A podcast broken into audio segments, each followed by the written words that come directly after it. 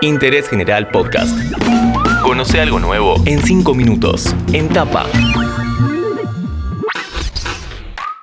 Hola, ¿cómo están? Bienvenidos a este podcast de interés general que llega para ser una guía de buenas prácticas para un divorcio. Digamos algo sano, en buenos términos, justo. En tapa. ¿En qué tienen que poner principal atención las mujeres? ¿Cuánto tienen que poner los hombres? ¿Sirven los contratos prenupciales? ¿Sí o sí hay que pasar por tribunales? Como siempre hacemos, llamamos a una especialista, en este caso la número uno del tema, Mi especialidad son los divorcios conflictivos. Ana Rosenfeld. No porque realmente me hubiera gustado que los conflictos familiares pasen por tribunales, sino porque lamentablemente hay muchos ex que para darle a la mujer lo que le corresponde, lo que construyeron juntos y demás, tienen que atravesar tribunales porque motu propio no lo hacen. Se terminó el amor, la pasión, el fuego, la buena convivencia. Una mujer quiere el divorcio de su marido. ¿Cuál es el primer consejo?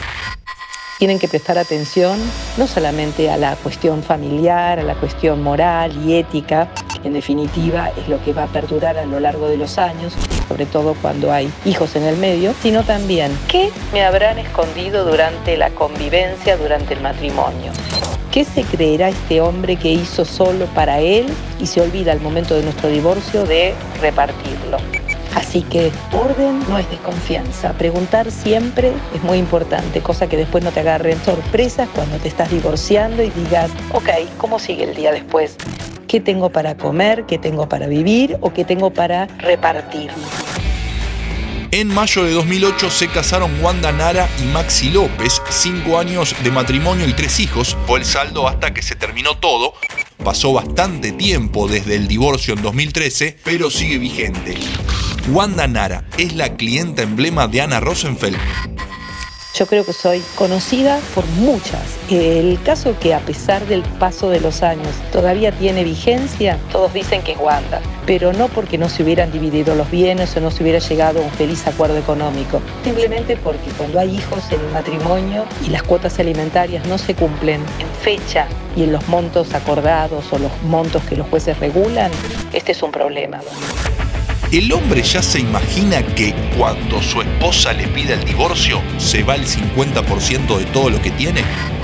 En realidad lo sabe. Ahora, de ahí a quererlo hacer es muy, muy difícil porque el hombre cree que todo es de él. Cuando más pasa el tiempo, más difícil se les hace recomponer ese 100%. Entonces no se quieren deshacer del 50% porque las épocas a lo mejor donde hicieron todo su capital, su patrimonio y construyeron sus activos eran a lo mejor épocas más fáciles. Dar el 50% a tu mujer, dicen, pucha, ¿cómo vuelvo a tener lo que tenía?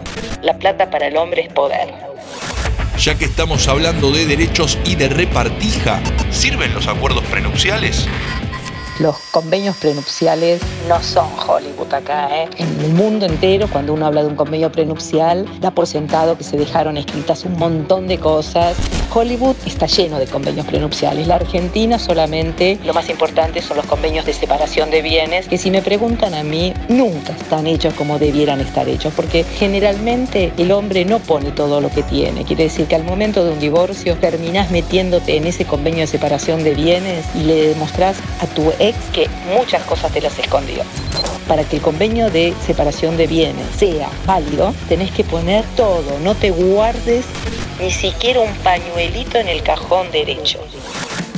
¿Estás pensando en casarte? ¿Estás pensando en separarte? Acá te dejamos una breve guía y unos consejos muy útiles de la número uno en este tema. La abogada Ana Rosenfeld pasó cinco minutos por interés general. ¿Algo más, Ana? Señores, resuelvan las cosas de manera fácil entre ustedes. Sé que la instancia de tribunales es una instancia obligatoria cuando las cosas no se ponen sobre la mesa de entrada, pero si lo pueden evitar, la familia va a estar muy agradecida. Siempre van a ser los padres de sus hijos, los abuelos de sus nietos y muy probablemente en algún momento de la vida se sienten con quien fue su ex vean que todo lo que pasó fue realmente un trauma que no debieran haberlo pasado. Y se viene Maxi López a la cancha, ya se fue. Interés General Podcast. Encontrarnos en Spotify, en Instagram y en interésgeneral.com.ar.